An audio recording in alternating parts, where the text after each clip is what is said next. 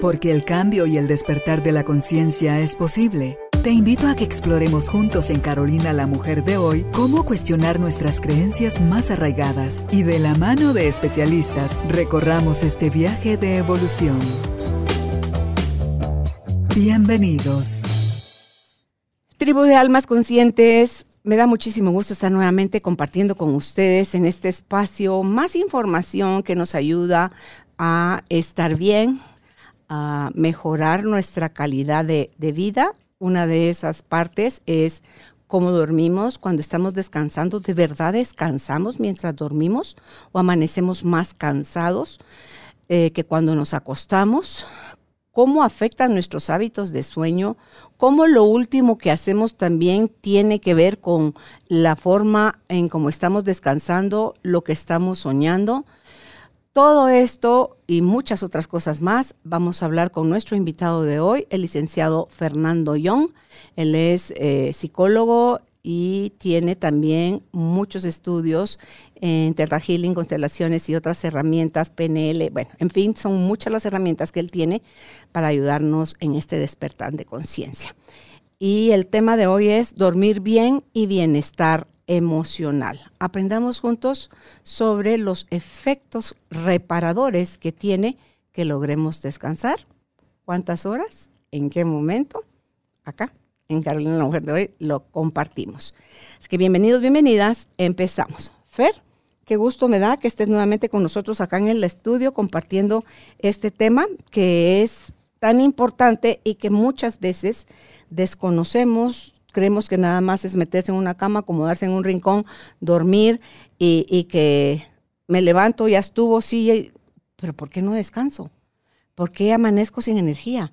¿Por qué mi humor está cada vez peor? ¿Por qué eh, me enfermo con tanta frecuencia? ¿Por qué eh, todo lo que estoy haciendo inconscientemente me afecta tanto? Fer, ¿a qué es a lo que tengo con, tacto los minutos o, las, o la hora antes de irme a dormir y cómo todo eso afecta. ¿Cuál es mi ciclo circadiano, que es por donde tú quieres que empecemos, y cómo esto nos afecta? Carol, empecemos justamente con los ciclos circadianos y sucede algo. Somos los únicos seres en este planeta que de manera consciente hemos ido mermando progresivamente las horas de sueño, las horas de descanso. Si analizamos a los demás animales, por ejemplo las aves, van bajando la luz, ¿no? Y ellos justamente se adecúan y se adaptan bien a sus relojes biológicos y se van a descansar, ¿no? Y justamente, o sea, aquí no es de que cada quien respete una hora exacta, sino que es cuando hay luz y cuando está la oscuridad. Y justamente como somos seres de superficie y al habitar en este planeta Tierra, pues estamos sujetos a, los efectos de la luz y la oscuridad debido a la rotación que la Tierra tiene sobre su propio eje con respecto al Sol. Entonces tenemos supuestamente cierta cantidad de horas de luz y cierta cantidad de horas de oscuridad. A lo largo de los años, a lo largo de miles de años de evolución, hemos adquirido relojes a nivel molecular, ¿sí? por ejemplo en el páncreas, a nivel del hipocampo, que es justamente y el hipotálamo que manejan las memorias y los relojes biológicos de nuestro cuerpo, hemos ido evolucionando de esa tal manera donde esto regula tanto nuestra actividad física como nuestro descanso. Y creemos que el descanso como el dormir es algo sumamente básico y sencillo que a todos se nos da fácilmente, pero creo que el programa del día de hoy que queremos hacer es reivindicar el tema del sueño.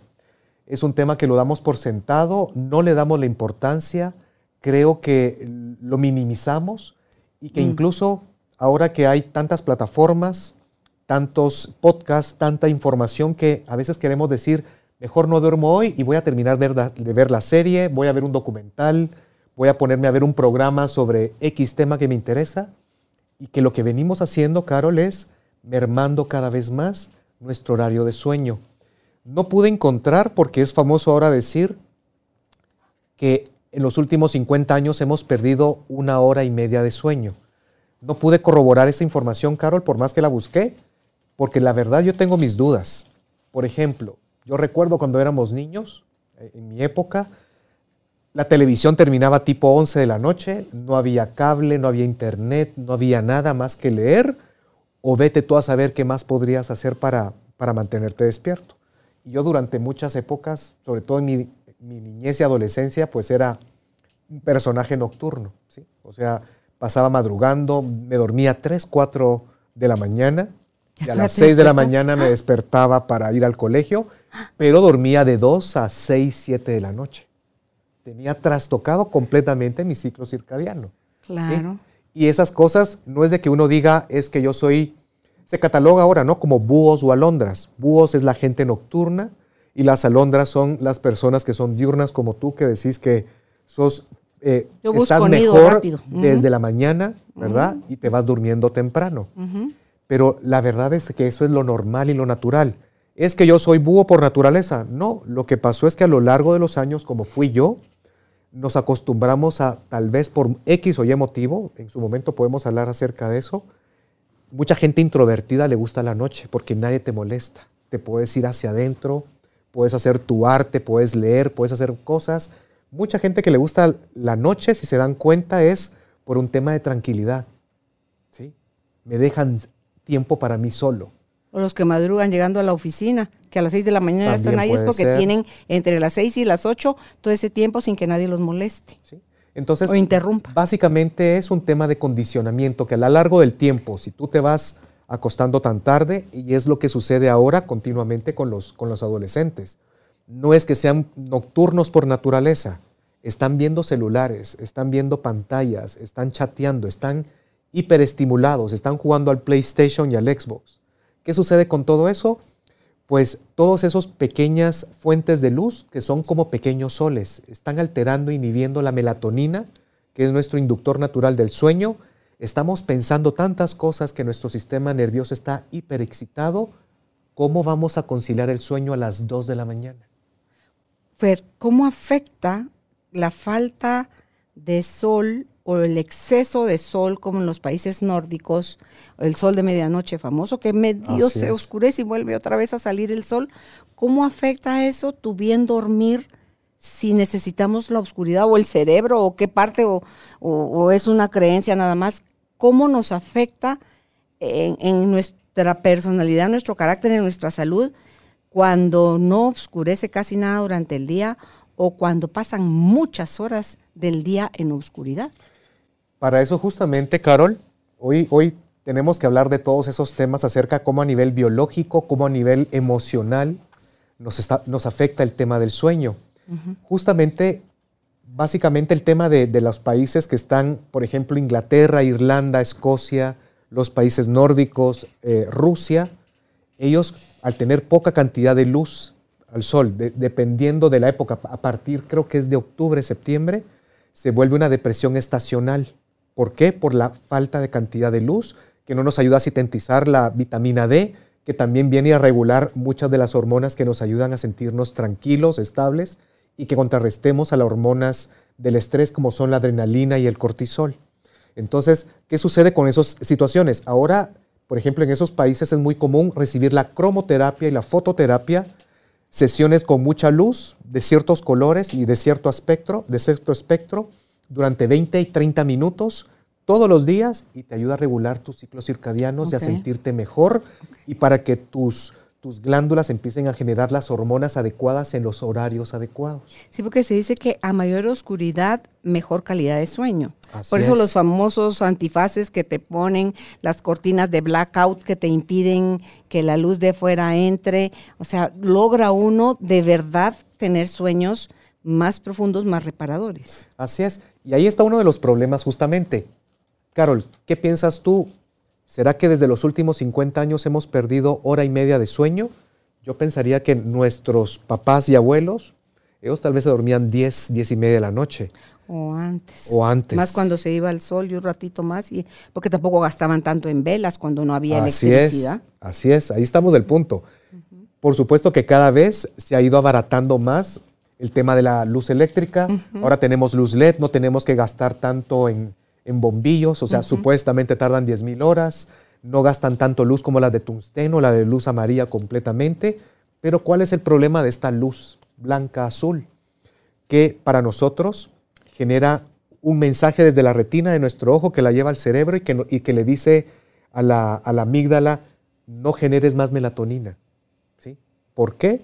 Porque todavía es de, es de, es de día. y tenés que mantenerte activo.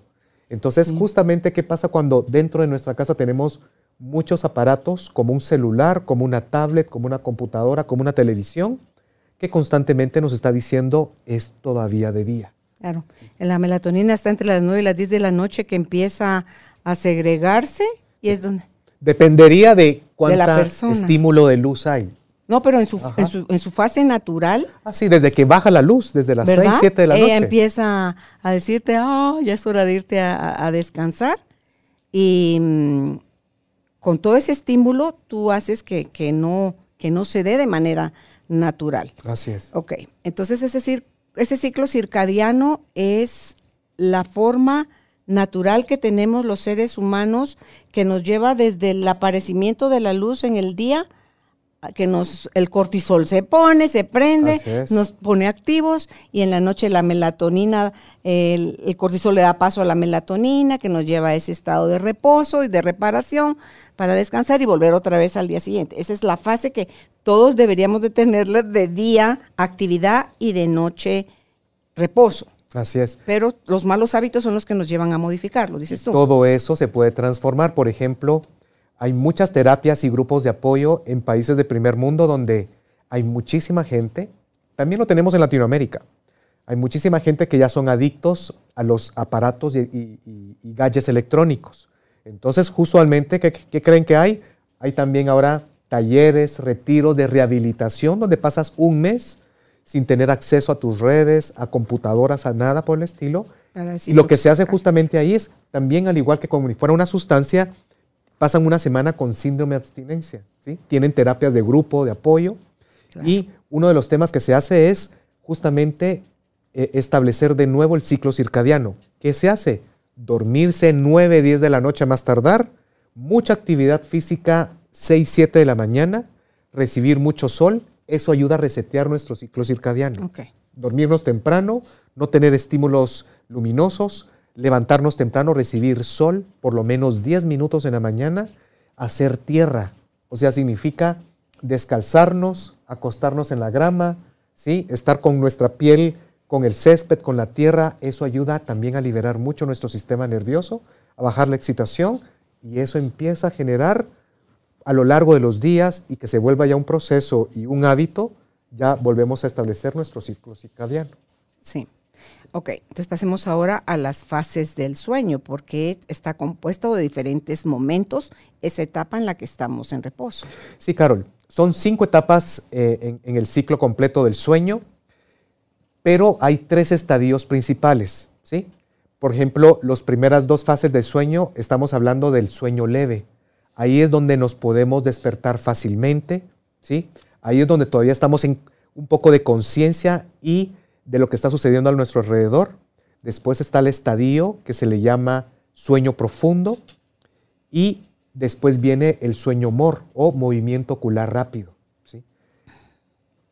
Para que haya un ciclo completo del sueño que sea reparador, tenemos que pasar progresivamente por las, tres, las cinco etapas, los tres estadios. ¿sí? Sueño leve, sueño profundo y movimiento ocular rápido. ¿Por qué? Porque a lo largo de los años, a través de las polisomnografías, de las resonancias funcionales, se ha podido comprobar de que esos son los ciclos completos del sueño. Por ejemplo, una buena noche de sueño equivaldría por lo menos cumplir entre 4 a 7 ciclos de sueño. Que dura 90 minutos casi. Entre 90 y 110 minutos puede tardar un ciclo de sueño completo y es mejor, por ejemplo, tener 4 ciclos completos a 6 ciclos incompletos. ¿Por qué? Porque como vamos a ir viendo, solo cuando tenemos sueño profundo y sueño mor de movimiento ocular rápido es cuando nuestro cuerpo descansa y se restaura. Y ese es el bonito, cuando uno se despierta en ese mor, es cuando tiene el sueño clarito, con lujo de detalle. Y es porque me desperté justo en una de esas fases. Así es. Ay, dice, ¿no te ha pasado? Estaba tan bonito el sueño que dice, yo quiero seguir ese sueño. Y te vuelves a dormir y sigues el sueño. tienes la sensación en las manos de algo, de lo que estás tocando, de cómo estás flotando, en dónde estás. ¿sí? Y justamente, pero ¿Cuál es lo que sucede acá? Pasan muchísimas situaciones a lo largo de la noche, llevamos muchas preocupaciones, dolores, miedos, temores que hacen que no logremos a veces justamente ese sueño profundo o que tengamos microdespertares, por ejemplo, y todo eso va afectando tanto nuestra salud física, emocional, porque no estamos restaurando. Porque recordemos algo, no es lo mismo estar acostado a estar dormidos. Y no es lo mismo estar dormidos a descansar de una manera adecuada. ¿sí? Ok, los que mencionaste, el sueño leve, el sueño profundo y el sueño more, son estadios. ¿Cuáles son las etapas? Las etapas justamente es etapa 1, es la transición a entrar a, sueño, sueño ligero. ¿sí? Ahí estamos entre los 10 a 15 primeros minutos, estamos en todavía vigilia. Fer, ahí lo de el nivel en el que está el pensamiento, la mente, el delta. ahí estamos en frecuencia ah, todavía bastante beta. Beta, ahí estamos en beta. Sí. En la primera etapa. Sí. Después, la segunda etapa que tarda tal vez, esa, esa, se calcula que es un 40% de todo el ciclo del sueño, que es bastante, que es el, la etapa ya de, sueño ligero. Ahí es por eso de que cuando, según el ciclo que estemos, podemos despertar en las noches. Ahí nos podemos despertar porque después viene la etapa 3, que es la transición al sueño profundo. Esa tarda entre 10 minutos más o menos. No, perdón, menos, entre 3 a 4 minutos. Es bien corta. Por eso yo me centro en hablar más de estadios que en las etapas, porque por ejemplo la etapa 1 y la etapa 3 son sumamente rápidas. ¿Sí? La primera tarda 10 minutos, la etapa 3 tarda 3 minutos y ahí empieza el 20% de nuestro sueño, que es el sueño profundo. Ahí entramos en frecuencia delta. El delta es en la Sueño profundo. ¿Y en el 2 en qué estamos? Pasamos del beta. En el 2 todavía sigues en delta. Puedes estar todavía en beta, no estamos en, delta. En delta es sueño profundo y sueño mor, estamos en estado teta. En la frecuencia teta es, es, una frecuencia como que el cerebro estuviera despierto. Hay mucha actividad cerebral cuando estamos con sueño ocular rápido. Por eso es de que se están moviendo nuestros ojos y ahí es donde estamos soñando. Hay muchas hipótesis que después las vamos a comentar acerca de lo que se habla en neurociencias, acerca de por qué ocurren los sueños. Por supuesto que hay sueños espirituales, sueños precognitivos, pero muchas veces hay sueños que son simplemente que no tienen sentido y que es a través de una poda sináptica, es una limpieza que se está dando en el sistema nervioso. Que a mí eso de los sueños me encanta, dice más allá de que estás soñando, todos los personajes sos tú. Así es. Que tú estás representando todo. Ok, entonces ya vimos las, las fases y las etapas. Pasemos ahora a qué es el buen dormir. Ah, no, yo estuve 10 horas, yo 10 horas, pero me siento reparada, me siento descansada, dormí de verdad bien. Entonces, ¿qué es el bien dormir? Yo quisiera empezar con esto, Carol, que toda la, la gente que nos está viendo y nos está escuchando empiecen a hacerse un pequeño cuestionamiento. En primer lugar, pregúntense, ¿cuántas horas durmieron el día de ayer?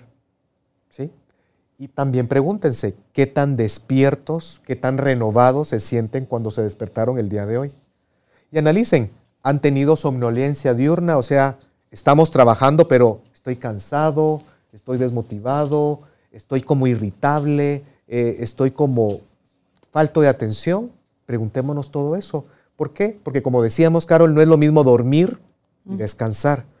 Hay personas, por ejemplo, se le llaman durmientes cortos y durmientes largos. Hay personas que necesitan dormir mucho, ¿sí? Y que duermen nueve hasta diez horas. Y hay personas que se le llaman durmientes cortos, que son tal vez personas que duermen menos de seis horas. Por supuesto, que cada quien es diferente. Hay, personas que su organismo es distinto y necesitan dormir más y hay otros que son sumamente enérgicos, más delgados, eh, muy hiperactivos incluso. Mm. Pero no hay que confundirlo a veces todo esto, Carol, con la mala higiene del sueño y con la costumbre de muchas personas de decir de no dormir lo más posible. ¿Por qué? Porque también a nivel psicológico, Carol, hay personas que no se permiten descansar tienen este conflicto de solamente soy valiosa o me siento bien conmigo misma si soy productiva. Que lo tenía, dormir no es lo mismo que perder el tiempo. La gente cree que estar durmiendo es perder el tiempo. Ya podrían estar haciendo algo ahí, ¿no? y más ahora con una cultura que alabamos todo lo que sea eficiencia, que genere, que sea productivo, que, que, me genere más ingresos. pues debo de producir más, pero también yo creo que es darle su tiempo y su atención y su relevancia al sueño. Porque luego te dicen que si dormís menos de siete horas, ahí ya te estás afectando. O sea, a repetición eso te vas a afectar. No es una eventualidad, es que yo de verdad con seis horas estoy reparada. A ver cómo va tu salud, a ver cómo va tu estado de ánimo, a ver cómo va tus relaciones, a ver cómo va todo.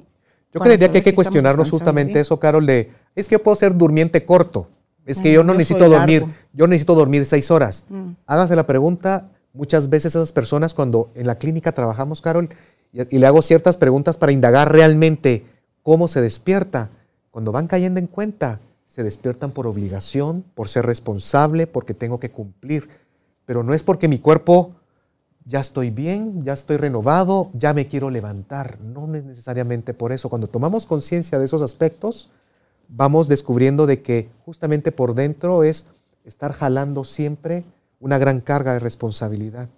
Ahora bien, yo, es un tema importante que queríamos hablar hoy, de aquí también es del buen dormir, también se equipara con el tema de cuánto realmente necesito dormir. Y aquí quiero hacer una aclaración, Carol en base a vamos creciendo, van pasando los años, vamos necesitando menos capacidad de dormir o, yo diría, o nuestro cuerpo se ha condicionado a no poder dormir más. Y me explico con esto. Por ejemplo, un recién nacido necesita 20 horas para dormir. Es que está creciendo ese cuerpo. Es la manera en que, por favor, papás, pongan atención a ese tema. Usted, es que ustedes miran que su hijo pasa durmiendo, que su adolescente no se levanta de la cama, ¿será que está deprimido? Señores, por favor, el dormir es la manera en que su cerebro está madurando. ¿sí? Yo ahora recuerdo por qué me levantaba sábados y domingos a mis 15 años, a la 1, 12 del mediodía. ¿sí? Pasaba durmiendo muchísimo. Entonces, déjenos que duerman lo más posible, después ayúdenos a que puedan hacer un poco de actividad física y ejercicio, pero permitámosle dormir lo más posible. Ok, pero tampoco que se tenga que levantar al mediodía ah, porque se estuvo desvelando jugando play jugando. Pongamos orden a esto, por supuesto, pero que sus hijos, por ejemplo, en edad preescolar van a dormir casi 12 horas. en edad escolar, que duerman 10 horas diarias. En, la, en la edad escolar de universidad hay carreras que son súper demandantes por la cantidad de cosas que tienen los de medicina, arquitectura, que tienen que ser los trabajos que pasan días sin dormir. Alejandro, mi hijo que estudiaba ingeniería en electrónica, pasaba tuvo un momento de tres días sin dormir. Allá no rendís, Fer. Entonces, todo lo que te sucede cuando no logras descansar. Yo soy de largo dormir, toda mi vida he sido así, me lo disfruto, me parece fenomenal. Mínimo, me doy por bienida siete horas. Mm, ocho está mejor. Idealmente, yo, nueve horas.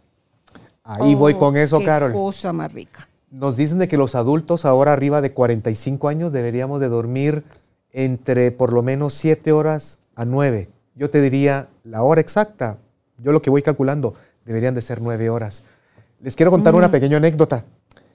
Hace unos años, Carol, recibí una pareja, estábamos trabajando terapias de pareja y me llamó mucho la atención porque, por ejemplo, uno pues estudia en la universidad neurobiología y estudia los procesos del sueño y todo esto, pero pregunto a los médicos que nos están viendo también y a tantos psicólogos, ¿le ponemos atención cuando estamos recibiendo a un paciente?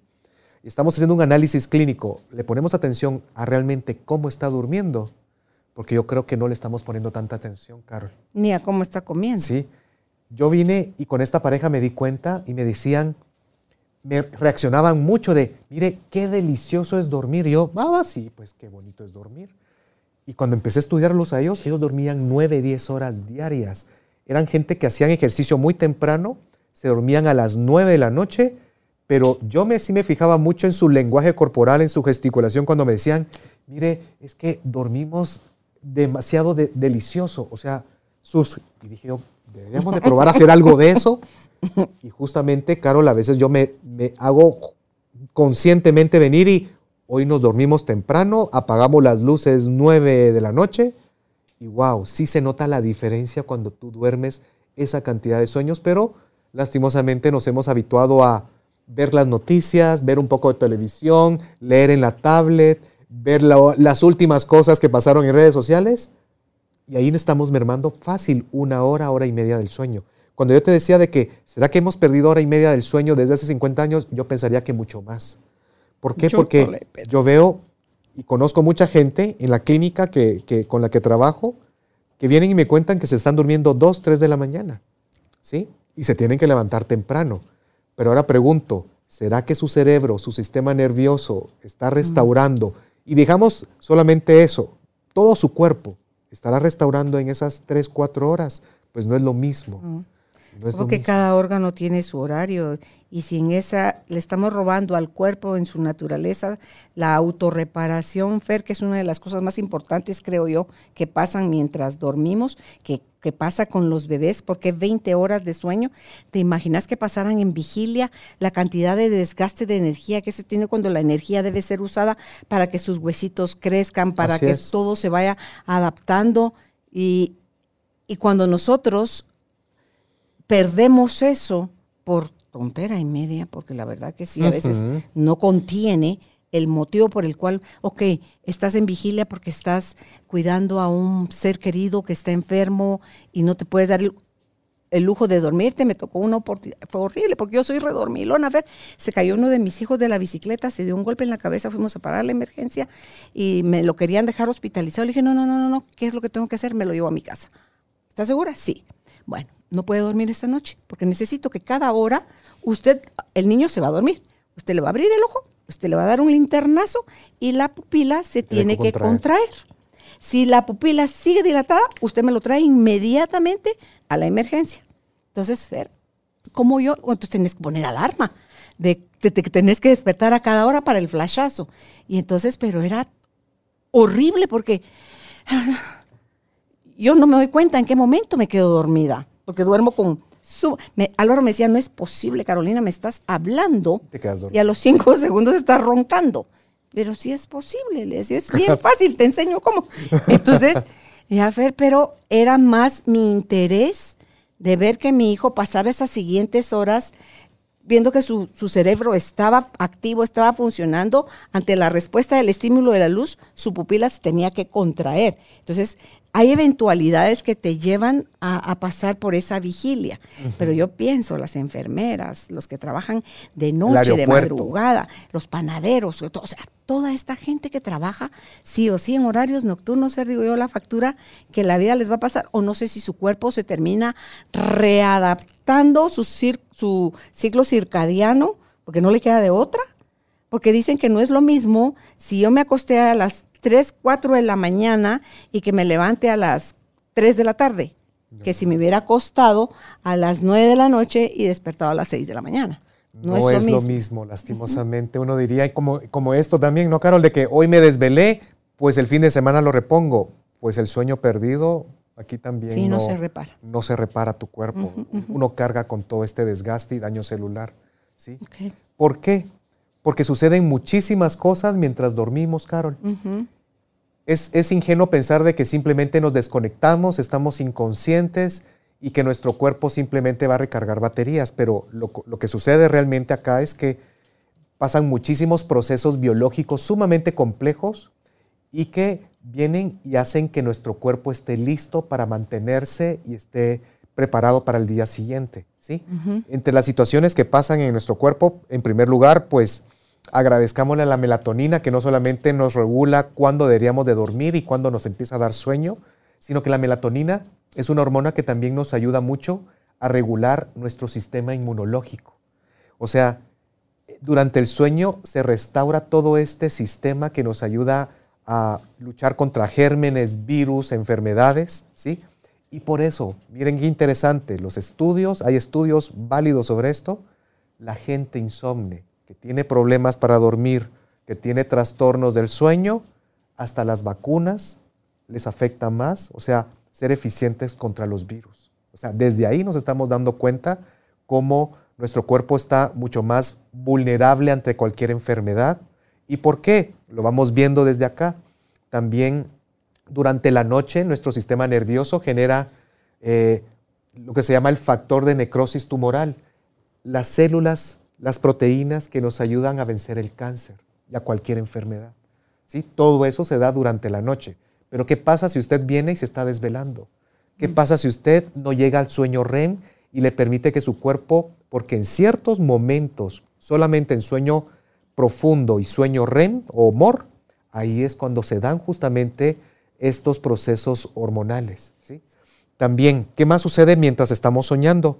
El cuerpo se repara. Por ejemplo, nuestro cuerpo durante el sueño REM es cuando más se genera la somatotropina, que es la hormona de crecimiento.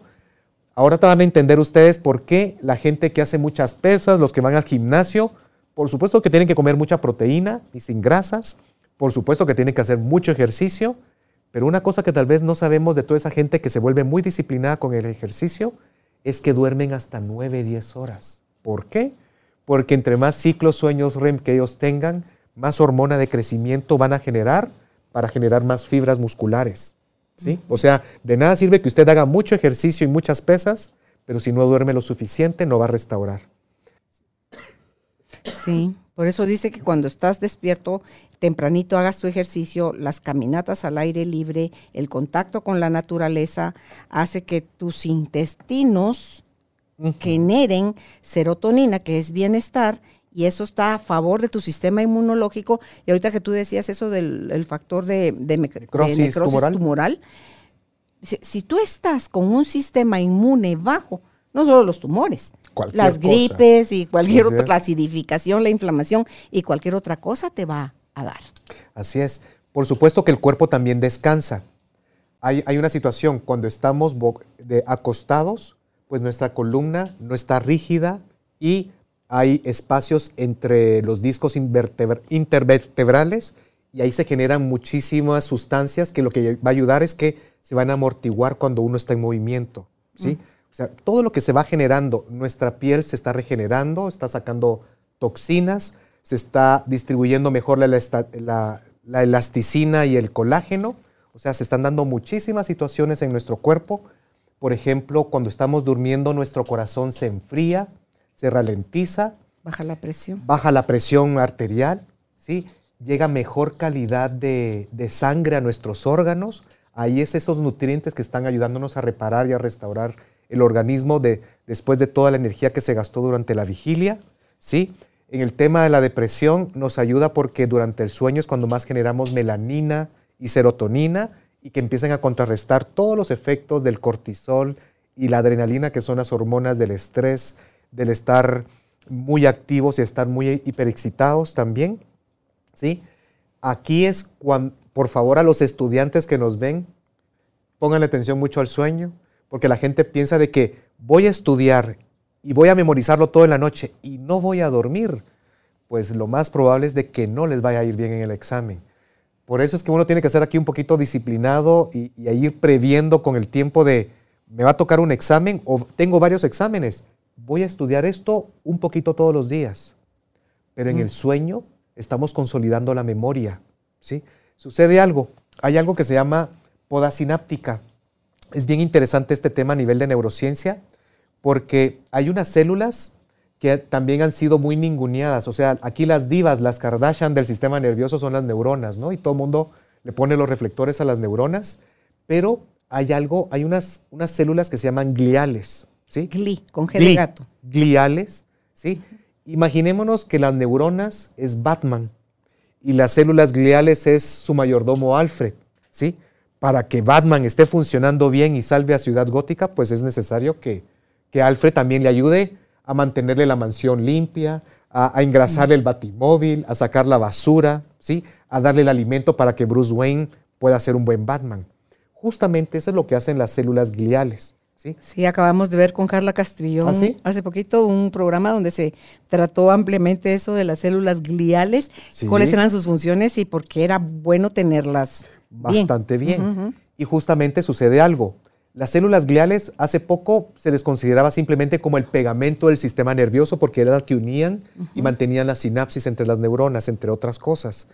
Pero lo que se ha descubierto en los últimos seis años es de que las células gliales ayudan y llevan nutrientes, glucosa, proteínas a las células, las alimenta, pero también vienen y sacan la basura, todos los metabolitos, todos los radicales libres, al igual que con el líquido, el fluido intersticial, sacan toda esa basura durante las noches y eso es lo que ayuda a que nuestro sistema esté bien. ¿Qué pasa si ustedes no sueñan? ¿Qué pasa si venimos y bloqueamos el sueño profundo? Nuestro sistema nervioso se empieza a contagiar de algo que se llama estrés oxidativo. ¿Será que no sueña la gente o sencillamente no se despertó en una etapa REM o MOR y por eso no recuerda su sueño? Fíjate, Carol, que no necesariamente sucede esto. O sea, muchas personas, a mí entre ellos, yo en su momento hasta me, puse a habituarme a, tener sueños lúcidos, a escribirlos, pero a mí, al igual que muchas personas que te pueden decir, es que yo me recuerdo de los sueños, pero cuando me recuerdo de los sueños, amanezco sumamente cansado. Yo por eso empecé mejor dejar, dejé de, recordarme de los sueños y mejor dormir a pierna suelta, porque a muchas personas, como te digo, cada quien tiene un sistema nervioso distinto. Hay muchas personas que al recordar los sueños, pues amanecemos más cansados y hay otras personas que tal vez no les pasa eso. A vos me imagino que tal vez no te pasa eso. Soñás muy vívido, te recordás de los sueños y no amaneces cansado. No, lo que sí me gusta es compartirlo. Se lo cuento algo. Anoche precisamente hoy me desperté en medio de un sueño REM y tenía clarísimo, con lujo de detalle, lo que había soñado. Entonces cuando Álvaro regresó de su caminata, eh, le dije, soñé tal y tal cosa. ¿Y eso cómo lo interpretas? Eh, ahorita lo que estoy aprendiendo es no interpretar, solo lo observo. Le dije y estoy eh, a la expectativa de ver qué pasa, pero no, elijo no, no interpretarlo. Entonces, eh, porque es una persona, soñé a la persona que está, está enferma y que estaba, se había avanzado para, para su muerte, más su proceso, pero digo yo, porque en otro momento yo me hubiera puesto como angustiada. Ahorita es, no sé, no sé, no sé qué, qué sea lo que eso significa, no sé cuándo va a ser su momento, no sé de qué forma, solo sé cómo lo viví, sé que me quebré en el sueño, sé que me despedí de esa persona en el sueño. Eh, no sé si es una premonición, no sé si es qué, solamente sé que soñé eso y lo suelto. Ok. Hay una hipótesis bien hermosa, hermosa digo yo, no sé, a nivel metafórico, acerca de cuál puede ser el tema de los sueños. Hay algo que se llama poda sináptica, ¿sí? Durante el, sueño, en las, etapas profundas, vienen y las células microgliales, y sobre todo creo que son los astrocitos, detectan en las sinapsis neuronales una, proteína que es la C1Q.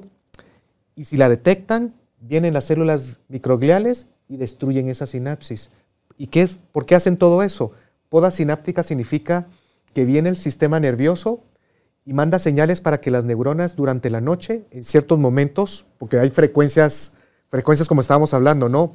Alfa, beta, teta, delta, vienen y las neuronas se contraen hasta un 40%. ¿sí? ¿Y qué sucede ahí? Se hiperestimulan y están cortando las conexiones sinápticas más débiles. Eso ayuda a que generar más espacio, por, decirlo de alguna manera, y guardar las conexiones que, más establecieron conexión. ¿sí? Entonces eso ayuda a consolidar la memoria y están quitando toda aquella información que no, que no es tan importante. Eso se cree que es lo que genera también el tema de los sueños, cuando se está dando esa poda sináptica. Por eso es que a veces hay muchos sueños donde son cosas ilógicas, irracionales, que no tienen secuencia ni sentido. Se cree que es justamente en esos momentos en que se está dando y justamente se da en, el movimiento ocular rápido, que es cuando estamos soñando. ¿sí? Además, con el tema de la poda sináptica, aquí hay una, situación y hay un problema. A nivel de estudios con respecto a la enfermedad del Alzheimer, donde, por ejemplo, en el área de nuestra memoria, en el sistema nervioso, se acumulan mucho lo que se llaman beta-amiloides, Carol, que son radicales libres, son proteínas tóxicas, ¿sí?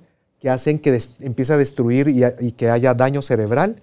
Eso se ha comprobado, Carol, que se sucede cuando las células microgliales vienen y empiezan a destruir de manera aleatoria y a quien sea, no donde está una conexión débil, sino que un montón de células a las que haya, ¿sí? Cuando hay falta de sueño. Es como que se volvieran locas, se volvieran paranoicas y empiecen a destruir todas las conexiones cerebrales y es justamente lo que se cree que se da con el tema de Alzheimer. Por eso es la memoria, la, la, enfermedad de la memoria, ¿no? De la pérdida de la memoria. Esa y el, también el Parkinson y también el, o sea, la demencia senil, o sea, son varias enfermedades, Fer, que se asocian no solo a eso, sino también al estado de tus intestinos. La salud de tus intestinos y el Alzheimer tiene muchísimo que ver, o sea, la ingesta de, azúcar y carbohidratos refinados como son promotores de, de, estas enfermedades también. No quisiera dejarlo pasar antes de que avances. Tú hablabas antes sobre eh, lo que sucede entre vértebra y vértebra y, la información que está ahí pasando y cómo Fer también la postura que adquirimos cuando nos acostamos a dormir también puede beneficiar o no el, el, sueño reparador, creo yo. Porque te puedes hacer una bolita o puedes dormir estirado plácidamente. o sea, con todo lo que he estudiado. La posición de la momia. sí, el síndrome del yacente. O sea, todo eso habla de, Hay gente que, yo cuando me, me contó alguien la primera vez, que duerme con las manos aquí, Fer, en el cuello. Yo, Dios mío. O sea, ni siquiera están siendo conscientes de lo que aquí está pasando. Me están ahorcando, me estoy protegiendo, ¿no? Sí, Fer, entonces, diciendo, hay tanta cosa de verdad y esto del mundo del, sueño y los hábitos y los vicios y todo lo que hay de la higiene es tan interesante. Yo estudié un rato por hasta lo de los sueños lúcidos y es apasionante eso también. Entonces, todo lo que nos lleve a dormir bien y al bienestar emocional, bienvenido sea, porque no hacerlo es como un gota a gota, que la factura que te cobra, un mal dormir, un no descansar, un no repararte, eh, es, mina fuertemente tu, tu salud. Y Carol, yo creo que es, es el momento para hablarlo de que no solamente las personas adultas de la tercera edad tienen problemas para dormir no, estamos viendo casos desde niños. Niños, sí. Sí, muchos. Ustedes ven ahora en las aulas escolares, eh, tal vez la mitad de las personas, de los niños que están ahí, ya están siendo diagnosticados con déficit de atención e hiperactividad. ¿Y será que realmente serán esas condiciones de lo que se considera antes biológicas? Porque ahora solo hacen el chequeo a nivel de síntomas. Entonces a mí me llama la atención, ¿realmente es la enfermedad o es una condición parecida a esa enfermedad? Porque yo lo que vi en muchos casos hacer estas investigaciones es que muchos niños básicamente también sufren de insomnio, no porque están preocupados, no porque están muy hiperestimulados. A veces hay problemas a nivel electromagnético también, desde que hay gente que tiene hipersensibilidad a la polución de aparatos electrónicos, ¿sí? Hay niños que vienen y tienen eh, ciertas situaciones como pequeñas convulsiones y no permiten tener sueño REM. Entonces se van dando casos de que el niño le cuesta poner atención, es hiperactivo, es irritable, se vuelve oposicional, pero yo he sabido de muchos casos que a los niños les hacen la polisomnografía, se detecta eso, se le empiezan a dar antioxidantes, se le empieza a dar eh, mucha terapia para que puedan regular su sueño y poco tiempo, dos, tres meses después, el niño ya se está bastante eh, adecuado ahora al colegio. Mm. Habría que poner atención muchos casos de, depresión y ansiedad y lastimosamente a la gente simplemente le dan su antidepresivo, su ansiolítico, su pastilla para dormir, pero queremos recordar algo. Muchas pastillas, por ejemplo las benzodiazepinas como el clonazepam, el diazepam. Es que ayudan a dormir y a relajarte. Pero estar inconscientes no realmente es dormir. ¿sí? Lo que se, habla lo que se habla acerca de que si usted le dan, perdón, Nocpiderm, Stilnox y cualquier, cualquier tipo de esos medicamentos, por supuesto que usted va a estar desconectado, pero no va a tener sueño profundo ni REM y su cuerpo no va a restaurar. Lo adecuado, y por ejemplo, los especialistas en el sueño, porque no puede ser, si usted tiene un problema de no poder dormir, no tiene que ir con cualquier neurólogo, cualquier psiquiatra, vaya con una persona especializada en el sueño, ¿sí? Porque hay casos y casos. Por ejemplo, mm. yo voy a ir con un neurólogo porque estoy, tengo apnea y estoy roncando mucho. Pues ese neumólogo o ese otorrino que tal vez no conoce el tema del sueño, viene y me va a operar el paladar. Pero tal vez no entiendo de que hay ciertas células y neuronas que manejan mi paladar y que se vuelve un ciclo vicioso cuando no duermo, se afectan esas neuronas, no me baja el paladar y me genera apnea del sueño. O sea, tenemos que ir con las personas adecuadas que nos puedan venir y orientar sobre estos temas. No solamente es de operar o, viene un mi amigo que es dentista me dice que me ponga un guarda porque me va a ayudar a que no me suba el paladar. Tampoco es la, panacea. Tiene que ser un análisis clínico de un especialista en el sueño. Sí, el doctor que yo les puedo recomendar es el doctor Gustavo Cosenza. Él es un neurólogo y él es especialista en el sueño. Tiene su clínica hasta donde te quedas a dormir y te conectan y te hacen todas las mediciones para ver si tienes apnea o cualquier otro trastorno del sueño. Y para revisar cuál es la etapa del sueño que está siendo afectada. Ahora, por ejemplo, no sé si lo están haciendo aquí en nuestro país, pero ya se están dando monitores portátiles para que tú te lo lleves a tu casa, te pongas los electrodos, los sensores y que al día siguiente tú lleves este, este equipo para que puedan revisar la información y esto se vuelve más barato. Por ejemplo, como nos miran desde toda Hispanoamérica, Carol, en, mm. en, este canal, pues lo importante es pongan ustedes especialistas del sueño, pongan el nombre de su país, pidan referencias con otras amistades y vayan buscando los especialistas que mejor los pueden ayudar. Fer, hay desde los monitores light en todas estas cosas electrónicas que te miden qué tan profundo dormiste, cuántas veces te despertaste. O sea, la calidad de tu sueño puede ser medida por uno de estos aparatos.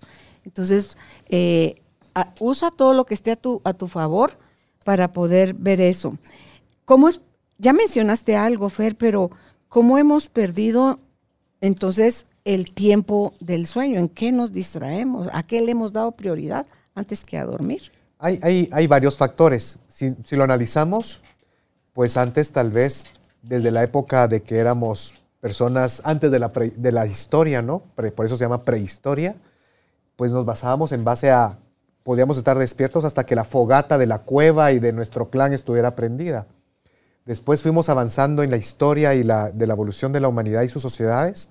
Y ya después aparecieron las lámparas de, de aceite, viene la revolución industrial, ya viene las lámparas de gas, ya viene después el bombillo eléctrico, ¿sí?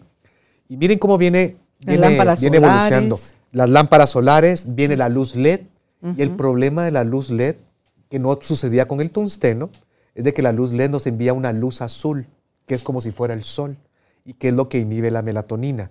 Yo lo que veo, Carol, como ahora es tanta la adicción a las redes sociales, es de que si tú estás a las 10, 11 de la noche, y como lo, lo pueden ver en nuestro programa que hicimos sobre adicción a redes sociales, es que estas, estos, estos aparatos, estos sistemas están hechos para que usted venga y hasta tenga 5 kilómetros de estar dándole vueltas a un muro de una red social.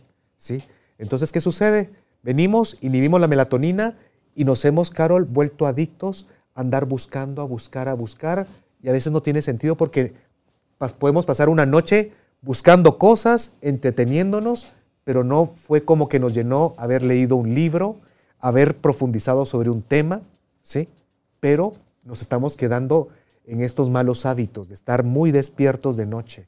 También sucede, Carol, en el tema de la higiene del sueño, que es lo que nos quita ahorita y hemos perdido muchas horas de sueño. Yo quisiera hablar de un tema que casi no he encontrado y es que nos hablan a nivel emocional, usted puede tener insomnio, problemas del sueño, por depresión y ansiedad. Pero bueno, hablemos de ese tema más profundo. ¿Qué es la depresión y qué es la ansiedad? ¿Cuáles son las causas que realmente nos quitan el sueño?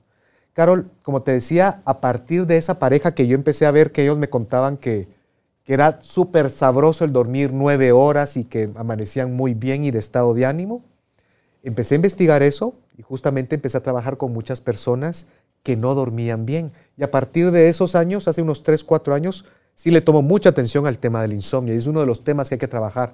¿Por qué? Porque si no logramos controlar el insomnio, Carol, no baja tu, tus celos, tu paranoia y tu negatividad. Mucha gente no cree justamente eso, pero, por ejemplo, cuando se empieza a fracturar el sueño REM, o sea, la etapa del MOR de movimiento ocular rápido, los primeros tres síntomas que hay es falta de juicio, irritabilidad y celotipia. ¿Qué significa celotipia? Volvernos muy celosos, volvernos muy suspicaces, el sospechar de nuestras parejas. Incluso hay casos donde llega, llegamos a tener paranoias. Entonces, por eso es que hay que ponerle mucha atención a poder controlar el tema del insomnio. Dice que de las torturas más gruesas que hay es no dejar dormir a la gente. Y justamente todo lo que se sabe acerca de, de, la privación del sueño y cómo nos afecta la falta de dormir, viene de los estudios de lo que se han hecho con personas que han sido torturadas. Y por ejemplo, hay un estudio famoso en el año del 64, en enero del 64, hay un chico que se llama Randy Garner, 17 eh, años, o sea, miren la edad que tenía el, chico, en o sea, muy joven, muy, muy vital. Y durante 11 días, 264 horas, él tuvo privación del sueño sin ningún medicamento, sin ningún estimulante. ¿sí? Y se, se hizo este experimento. Al segundo día de estar despierto sin poder dormir, o sea, sin dormir a propósito, él decía que sentía ya la mente muy, muy nublada. ya le enloqueciendo, sí. Tercer día, ya tenía problemas de, atención, de concentración y también de equilibrio. ¿sí? Cuarto día mm. empezaron las alucinaciones y la paranoia. Mm. Tercer día ya no podía tener una conversación constante y normal porque perdía la atención, ya no sabía de qué estaba hablando. Pero lo llamativo es que el cuarto día ya estaba teniendo alucinaciones. Y el experimento tardó durante 11 días. Es el récord Guinness de la persona que conscientemente y sin medicamentos, sin estimulantes, ha podido mantenerse. ¿Y cómo habrán reparado eso? Llama la atención lo siguiente, voy a, voy a sacar a metáfora esto. Se, hicieron, se hizo un estudio, eran 19 ratas, durante 10 días no se les dejó dormir. Ya sabemos de que es, un, una rata es pues, diferente a un, a un ser humano, es mucho más pequeña.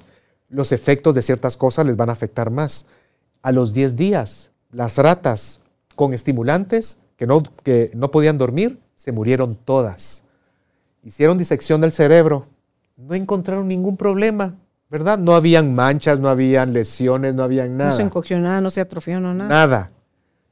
Llevémoslo al microscopio. A nivel molecular, sí. Estaban dañadas todos los núcleos y las mitocondrias de las células. ¿sí? O sea, eso es lo que nos pasa vinieron y decían, ah, es que el chico después de dos días de pasó durmiendo 16 horas seguidas después del experimento, no tuvo ningún efecto. Le hacemos la disección del cerebro y les apuesto que molecularmente sí hay daño. ¿Sí?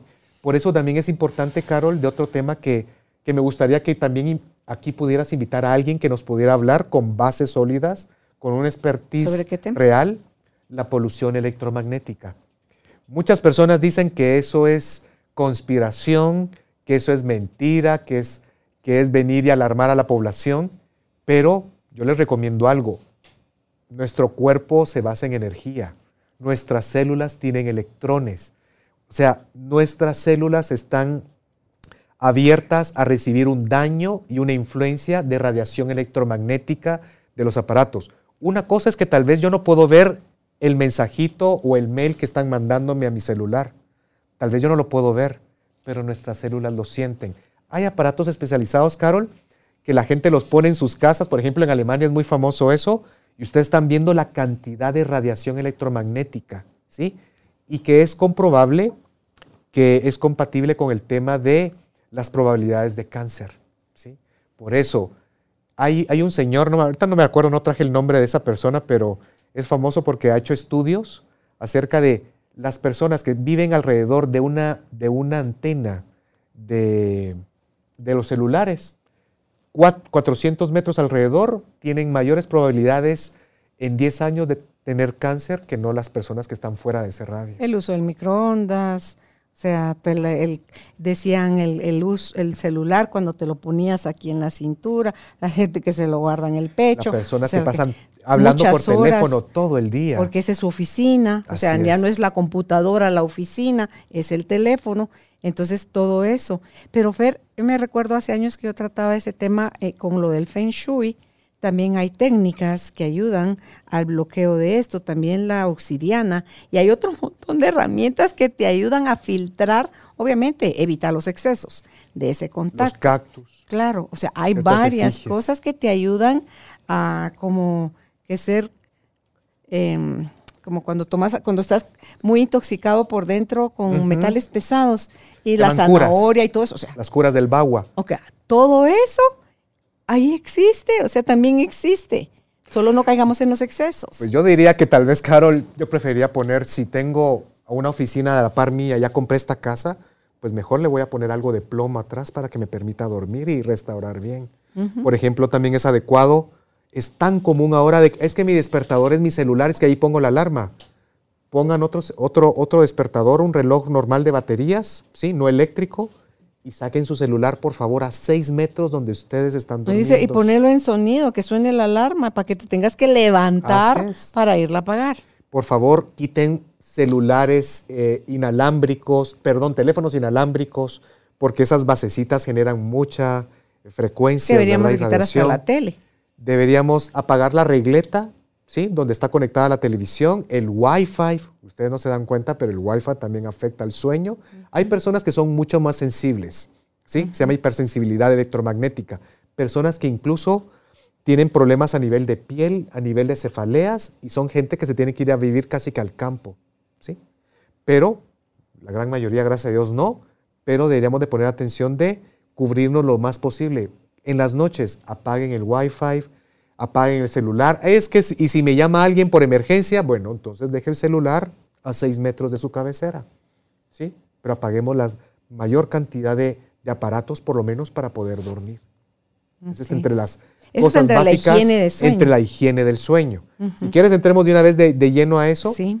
Otros, otros elementos de la higiene del sueño es, empecemos a hacer un hábito de dormirnos a la misma hora y despertarnos a la misma hora. Eso nos ayuda mucho a establecer ya un, ritmo y un patrón.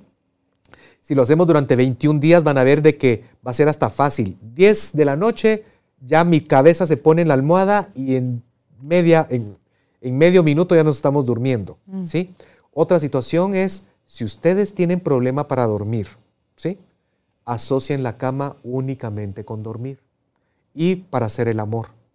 O sea, ya dejen de leer, dejen de comer en la cama. De ver tele. Váyanse al, sillón, a la sala familiar y asociemos a la cama solamente con dormir o tener intimidad.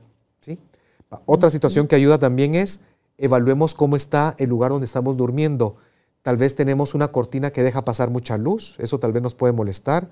Tal vez hay mucho frío y mucho calor, hay mucho ruido, tenemos vecinos que les gusta mucho el, el reggaetón o algo por el estilo, veamos qué soluciones podemos tener. O sea, es que tengo un vecino que es muy, muy gritón o, pone música desde temprano, pues tal vez va a tener que usar unos sus taponcitos o algo por el estilo, pero de que hay, hay maneras de resolver las cosas, hay, es de buscarlas.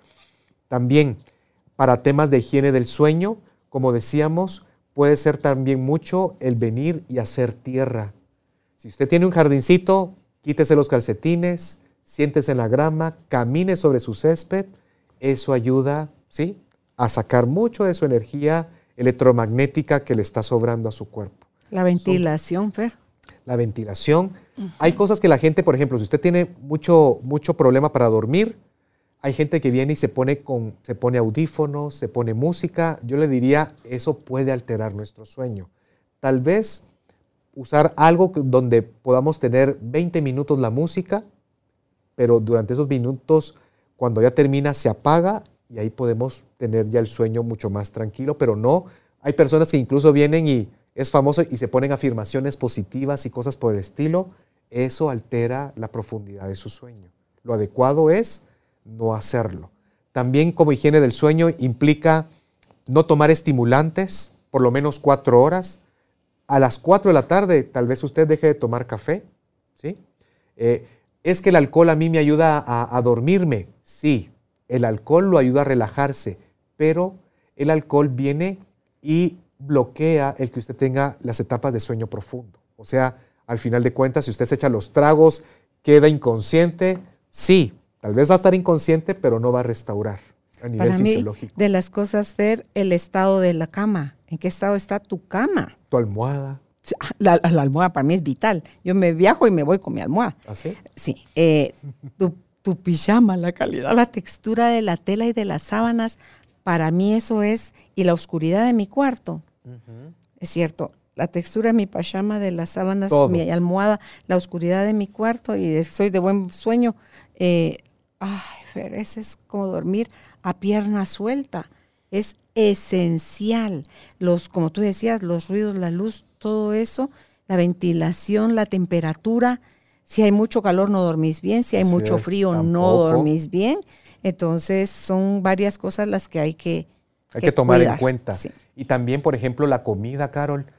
Hay, si comes mucha grasa, si comes carne, tu sistema nervioso pues no va a estar excitado y no se va a relajar. Dice, no coma tres horas antes de dormir. Si usted se duerme a las nueve, cene a las seis. Tome bastante agua, ¿por qué? Porque como dijimos, las células van a, van a, van a quemar muchísima agua porque ahí se van a, van a procesar y se van a purificar las células de la piel, pero tome agua 6, 7 de la noche, no porque si no va a tener nicturnia y va a andar orinando a cada rato y se va a andar despertando. ¿sí? Entonces, son ciertos elementos donde uno tiene que empezar a ser disciplinado y perseverante y van a ver que sus ciclos de sueño van a ser mucho más profundos y más, y más reparadores. Ya mencionaste a Randy Garner y lo que él logró en el tema de cómo nos afecta la privación del sueño, o sea, cómo él durante 11 días midió las consecuencias y habrá gente que si sos más sensible, eso es antes. Cuando Álvaro y Alejandro, mi hijo,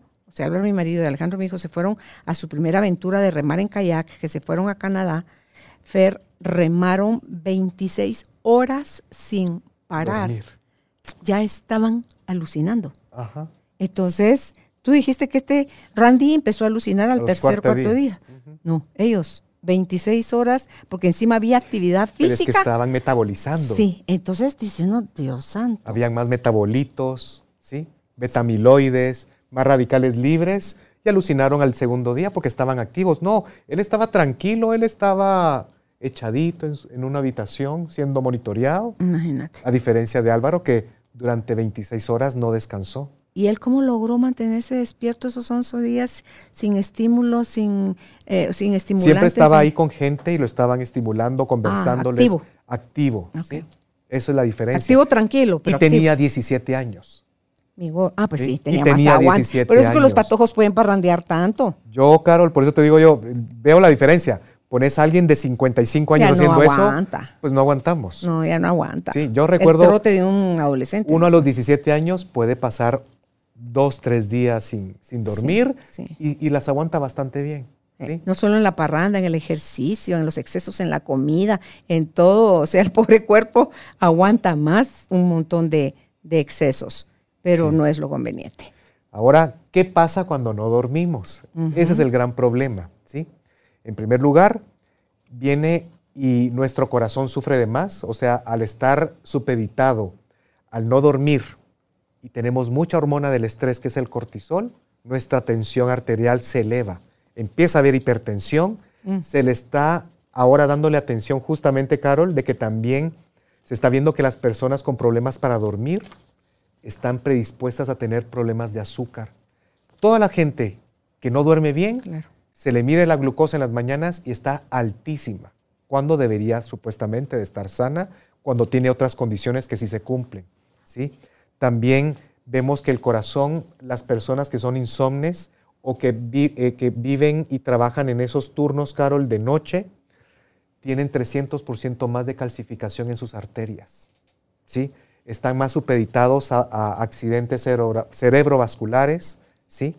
O sea, ahí nos damos cuenta y también su sistema inmunológico se revierte. Miren todas las problemáticas que pasan cuando uno no está durmiendo bien. Y un tema que, quería mencionar es que no se nos olvide que solo lo mencionamos así de muy rapidito, que es el estrés oxidativo. El estrés oxidativo hay que ponerle muchísima atención porque todas las células del cuerpo, sin distinción alguna, necesitan energía para mantenerse en funcionamiento. ¿sí? Por ejemplo, las, las células de nuestro cerebro, las neuronas, se alimentan básicamente de glucosa que está en la sangre. ¿sí? Y viene y utilizamos el oxígeno para procesar y explotar esa, eh, sacarle la energía a esa glucosa, pero quedan desechos a través de esa metabolización. ¿sí? Esos desechos se vuelven proteínas que son tóxicas, que se quedan en nuestras neuronas y en las células de nuestro sistema nervioso. ¿Qué pasa con eso? Si ustedes, es como el cuerpo de alguien, si ustedes no van al baño, no hacen sus necesidades durante cuatro o cinco días, mm. imagínense el nivel de intoxicación ¿Qué está pasando? Pues ustedes hasta empiezan a tener dolores de cabeza, pero ese es el estómago, pero todo está conectado en nuestro cuerpo. ¿Qué pasa en su cerebro Si ustedes no están durmiendo bien, no están llegando a la etapa de sueño profundo ni a la etapa de movimiento ocular rápido, vienen ustedes y no están limpiando su cerebro de todos los desechos tóxicos. Todas esas proteínas, metabolitos y radicales libres que se han quedado en su cuerpo. ¿Y saben cuál es el problema? Que es como los radicales libres, que le van robando electrones a las demás células y las están dañando y se está propagando. ¿sí? Como una pandemia se va logrando eso. Por eso es que es, eh, es importante siempre dormir bien, restaurar. Y las personas que no están durmiendo bien, que por lo menos estén en un tratamiento que empiecen a tomar muchos antioxidantes para revertir el daño celular. ¿Qué pasa con el tema del, estrés oxidativo? Durante el sueño REM y durante el sueño profundo, la, presión arterial sobre, de la sangre en nuestro cerebro baja bastante. ¿Y qué sucede ahí? Miren lo hermoso. Empiezan unas pulsaciones de las frecuencias cerebrales que van generando que el líquido cefalorraquídeo y el fluido intersticial vayan llenando el espacio que estaba la sangre. Mantienen una presión segura sobre el cerebro, ¿sí? Pero estos líquidos están limpiando de todos los metabolitos y todos los radicales libres y las proteínas. Limpian mm. todo eso, lo llevan de nuevo al, al, flujo sanguíneo y lo mandan al hígado para ser limpiado todo eso. Eso sucede durante el sueño REM y durante el sueño profundo. Si no sucede eso, ¿qué creen? El cuerpo viene y no desecha toda esa basura y se empieza a oxidar su sistema nervioso. Las primeras áreas que se ve afectadas es amígdala, hipocampo, hipotálamo, ¿sí? Y por eso es que empieza irritabilidad, mm. enojo, paranoia, suspicacia y hasta celotipia.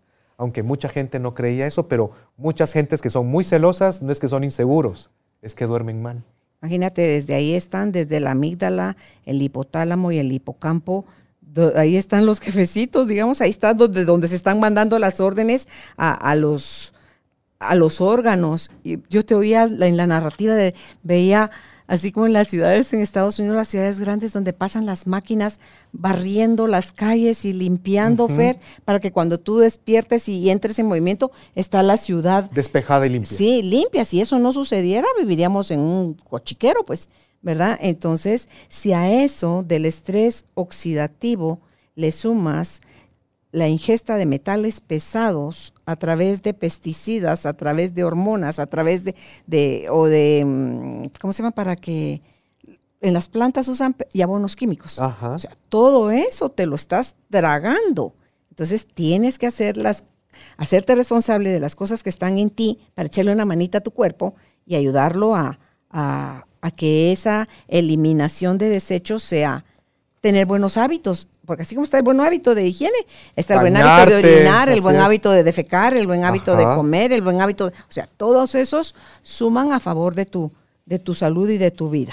Sacamos la metáfora, ¿verdad, Carol? De qué pasa si usted no va al baño a hacer sus necesidades ah, durante cuatro o cinco dolores de cabeza. Imagínense cómo estarían. Sí. Yo me recuerdo que no hace mucho, por ejemplo, la ciudad de París, toda la gente que sacaba la basura se puso en huelga, típica en Francia, ¿no? A cada rato hacen sus huelgas. ¿Y qué pasó ahí? En una semana la ciudad estaba colapsada. Una semana en París que no sacaban la basura, estaba colapsada la ciudad. Imagínense ustedes igual acá. Imagínense que no podemos sacar la basura de nuestra casa, no la podemos sacar más allá de nuestro patio. Yo creo que a la semana, semana y media, vamos a sentir la pestilencia allá adentro, a pesar que la basura la tengamos ahí aislada de, de una manera. Ok. Pasamos ahora entonces a las parasomnias. Sí, Carol, las parasomnias son?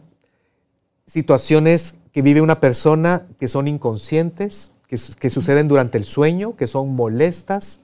Bueno, no necesariamente inconscientes. ¿Por qué? Porque, por ejemplo, las parasomnias son esos eventos molestos que no son dañinos, que no llegan a ser un trastorno del sueño, pero que sí pueden mermar la calidad de nuestro dormir. Por ejemplo, las parasomnias más famosas son el sonambulismo, la parálisis del sueño, ¿sí? el bruxismo, las pesadillas eh, y varias situaciones que ahorita vamos a mencionar. Por ejemplo, estas, como te digo, no son trastornos del sueño, pero son situaciones que sí nos afectan. Por ejemplo, el síndrome de piernas inquietas. Esta situación es un evento donde estamos sintiendo una molestia en las piernas que si no hacemos un movimiento ese movimiento va a venir de manera involuntaria, ¿sí? Pero esos movimientos constantes, por ejemplo, que estoy moviéndolo constantemente o a veces, a veces uno está dormido pero lo puede mover, esto lo que hace es que nos despierta y afecta la calidad con la que podemos dormir. ¿Ver los tics? Eso sería diferente. ¿Sí? ¿sí? Pero habría que ver si son tics que se dan durante el sueño. Ahí sí podría verlo como una, como una parasomnia. ¿sí? Ok. El sonambulismo, por ejemplo, en, este caso, todavía a un nivel de neurociencia no se le ha encontrado cuál es la causa de esto, pero, por ejemplo, a mí me ha tocado casos, Carol, de pacientes que han llegado por esta situación. ¿Por qué? Porque se ponen en riesgo. Personas que están durmiendo, se levantan y se salen de la casa. Los sonámbulos. Así es. Y cuando ustedes ven un sonámbulo, pero no es como salen las caricaturas de Disney, que alguien está con las manos levantadas soñando y que camina y se atraviesa un, Pero no se una de autopista. nada, Fer. Así es, no están conscientes. ¿sí? Y yo lo que he trabajado, Carol, a un nivel, podríamos decir, espiritual, no de lo, la terapia tradicional, es que vamos a buscar las causas ocultas que están detrás de esta actitud, de este síntoma. Y lo que hemos encontrado son personas que tienen temas pendientes. Por ejemplo, en un caso, había un señor que se salía dos, tres veces a la semana con pijama a caminar en su condominio, ¿sí? Pero cuando ya trabajamos eso de manera profunda, descubrimos que salía él se acababa de divorciar y salía a buscar, como, como el tema de la llorona, ¿no? Salía a buscar a sus hijos. Pero después de que trabajamos ese tema, hasta hicimos una constelación, viene y el Señor a partir de ahí ya no tuvo, ya no tuvo el tema del de los episodios de sonambulismo. ¿sí? También trabajé con una familia donde el niño era muy, son- un niño de 10 años, por ejemplo, era muy sonámbulo. Hacíamos preguntas en la prueba muscular, salía que algo no era plenamente biológico, no era un tema de, de un problema a nivel del sistema nervioso. Preguntamos si lo podíamos constelar, lo constelamos. Sale que el niño extrañaba mucho al abuelo y salía a buscarlo. ¿sí? Se consteló al abuelo, que era su figura masculina, no era el papá porque el papá lo abandonó, pero salió justamente el abuelo. A partir de esa constelación, Dejó de ese niño viene y deja de tener sonambulismo. El bruxismo que dijiste también, el rechinar los dientes. Sí, ¿verdad? Gente que está como muy tensa. Hay, hay un tema aquí a nivel de psicología, Carol, que tal vez no lo mencionamos, y es que, ¿qué pasa cuando hay ansiedad y depresión? Hay, hay ciertos temas, por ejemplo, a nivel emocional, habría que evaluar las personas que tienen insomnio, varias situaciones. Una, por ejemplo, es, yo le llamo a esto el conflicto de miedo a que algo malo pueda suceder. Eso implica amenazas externas, miedo a delincuencia, extorsiones, robos, atracos, violación, a que se nos metan los ladrones a la casa, miedo de que algo le pase a mis hijos, esto incluye acá, ¿verdad? Que tengan un accidente, que se enfermen, eh, se mueran, ¿sí? Miedo a enfermedades, A morirte, Fer. miedo a la muerte, miedo a la oscuridad. Y aquí hablamos de otro conflicto, Carol. Factores de ansiedad. Hay personas que son muy temerosas y en el fondo la ansiedad es miedo. Y el miedo es, significa, no me siento adulta, grande o fuerte para poder defenderme a enfrentar una situación difícil. Es, yo yo eso se llama el conflicto de no, no tener autoeficacia, no sentirme fuerte ante el mundo. Se trabaja uno eso y uno puede empezar a dormir mejor. Y, la idea también es quitar cuáles son los traumas subyacentes que te están generando ansiedad. Por ejemplo, me ha tocado trabajar personas que identificaron muy bien cuál es el momento en que empezaron a dejar de- de dormir bien. Por ejemplo, con una persona me decía cuando empecé a tener problemas legales, ¿sí? que, me, que me estaba buscando el Ministerio Público por un tema de, de- de- un desfalco y que él no estaba implicado, pero que lo estaban, lo estaban relacionando con el caso. A partir de ahí esa persona dejó de dormir. Alguien vino y dejó de dormir después de la muerte de un familiar. ¿sí? Entonces, si sanamos el trauma, sanamos las creencias que están ahí detrás de eso, viene la persona y después con una buena rehabilitación de hábitos e higiene del sueño, ya puede recobrar su, su forma de dormir sana. ¿sí? Pero hay que trabajar esos temas, el, el miedo que algo suceda, ¿sí? también el tema del control. Hay gente que no puedo dormir porque no sé cómo me va a ir bien. Tengo un trabajo pendiente. Entonces, hasta que no lo terminan, no pueden descansar.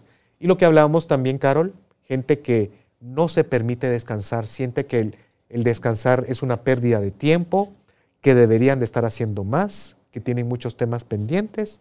Esas personas también se les dificulta a nivel psicológico y emocional el poder dormir y descansar de manera profunda. O sea, todos esos eventos que merman tus sueños se pueden llegar a convertir, si no se atienden, en trastornos permanentes del sueño. Así es. ¿sí? El, el, trauma sigue vigente de una muerte, de un accidente, de una situación. ¿sí?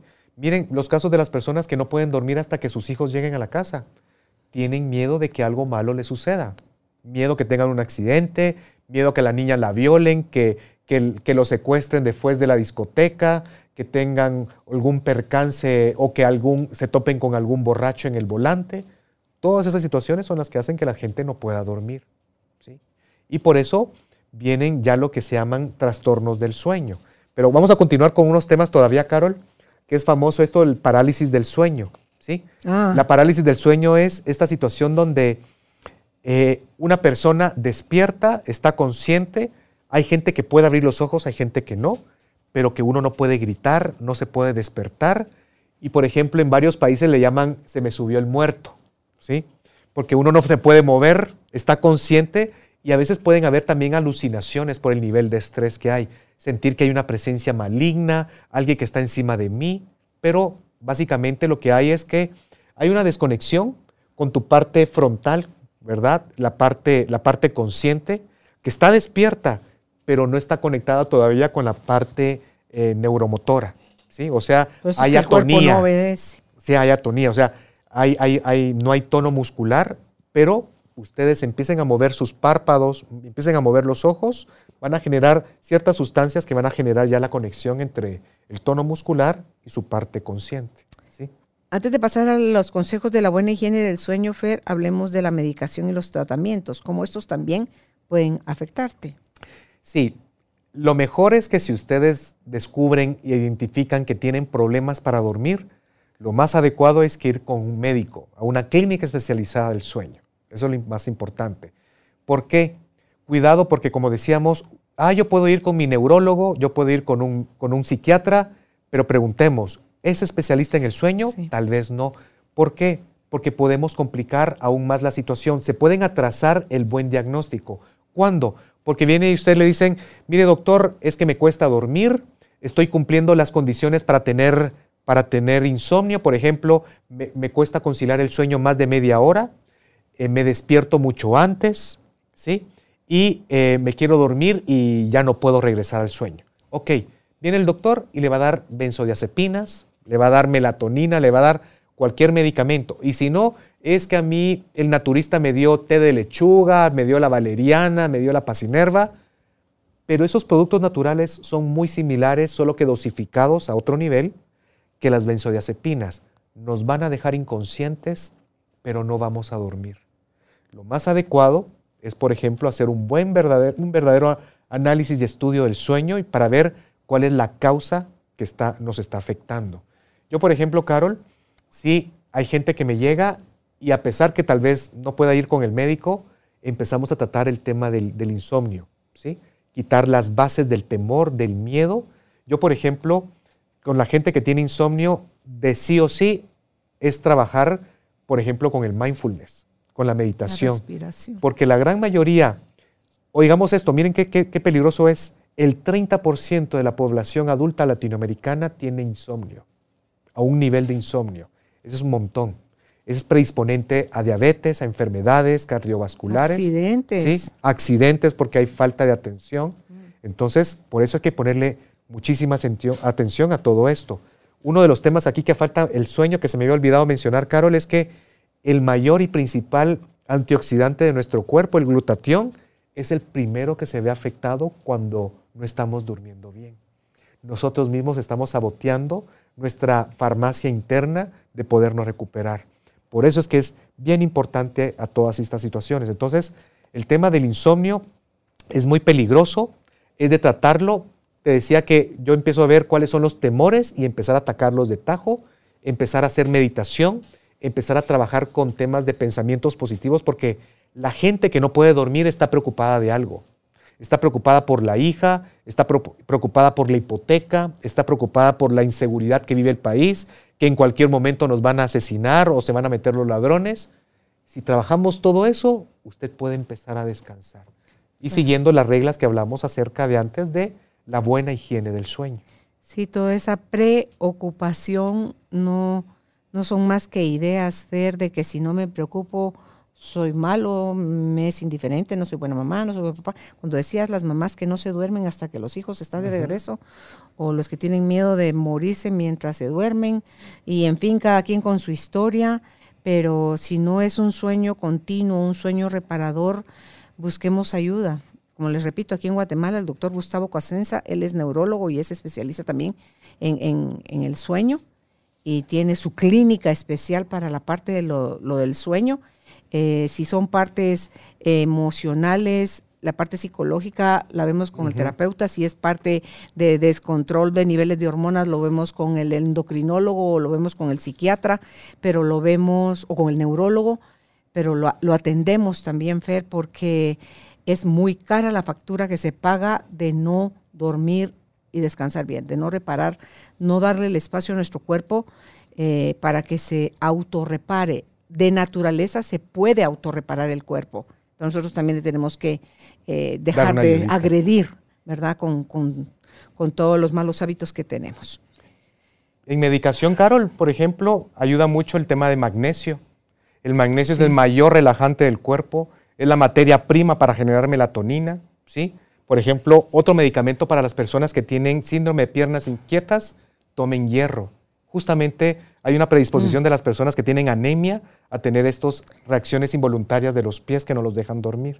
Fer, en el magnesio, cuando tomas magnesio te ayuda hasta regular tu paladar, el, el sabor, te facilita el que puedas tú recuperar la diferencia de cada cosa, tiene un sabor. Eso lo perdemos por el exceso de azúcar, de azúcar, el exceso, sí, eso se va perdiendo. Vas como anestesiando tus, tus papilas, gustativas. Entonces, eh, lean de cada uno de los minerales, porque también los excesos hacen, hacen daño pero los efectos de que no existan son dañinos. Medicamentos que estamos tomando por alguna enfermedad también te pueden eh, provocar, ¿verdad? Provocar algún... medicamentos para tiroides, por ejemplo. Sí. Ah, no. Sí, insulina y el tema ah, también... Temas la del cerdo. Todo eso habría que analizarlo, qué tanto nos puede afectar también. Pues, ¿qué te puedo decir? Pero, por ejemplo, los medicamentos que nos ayudan, ya dijimos, el magnesio incluso se recomienda ir tomando de media cucharadita en más para ir viendo hasta la tolerancia de tu cuerpo. Cuando te empieza a dar diarrea, ahí tienes que pararla y hay que bajarle una dosis. Pero eso es lo que uno debería de tomar. Por ejemplo, la tiamina también, vitamina B1, ayuda mucho a la gente que tiene pesadillas. Te desconecta de eso. La B12 ayuda mucho para el intestino. Entonces, hay muchas cosas. Vitamina C, vitamina D, todo eso nos ayuda también a conciliar mejor el sueño. Pero cuidado con la sobremedicación, sobre todo como les decía, son adecuadas muchos somníferos, pero lo, ideal, pregúntenle a cualquier especialista del sueño, es máximo cuatro semanas de tomar un somnífero, mientras uno encuentra la causa y para que la gente pueda descansar. Pero a largo plazo se está fracturando la arquitectura del sueño, Carol. Es muy peligroso. Entonces, busquen un especialista y no solamente tratar de poner un repello a este gran agujero, ¿verdad? Del sueño donde, ay, estoy tomando un somnífero, estoy tomando melatonina, pero realmente usted despierta descansada, despierta renovada, esa es otra historia. Así es. Pues gracias, Fer, por haber estado con nosotros hoy conversando de este tema. ¿Dónde pueden ustedes contratar al licenciado Fernando Young si creen que desde la parte em, del valor que se dan ustedes a sí mismos pueden mejorar su sueño? En Facebook está como Fernando Young, Psicología Integrativa. Y el teléfono de la clínica es 2336 7399. Repito, 2336 7399. Y si aún no se ha suscrito, lo invitamos, lo haga en nuestra página, es www.carolinalamujerdehoy.com.gt Ahí es donde tenemos a la venta el libro El Camino y también pues la invitación a que le den suscribirse en Facebook, en Spotify y en todas las plataformas donde pueden encontrar ustedes esta y otras entrevistas más. Un abrazo a su alma, que estén bien. Gracias por ser parte de esta tribu de almas conscientes. Recuerda visitar nuestra página web carolinalamujerdehoy.com.gt para más información de estos temas y de nuestros invitados. Tenemos más programas, blog, libros, talleres, tienda en línea y material exclusivo para quienes se suscriban. Encuéntranos en redes sociales como Carolina la Mujer de Hoy.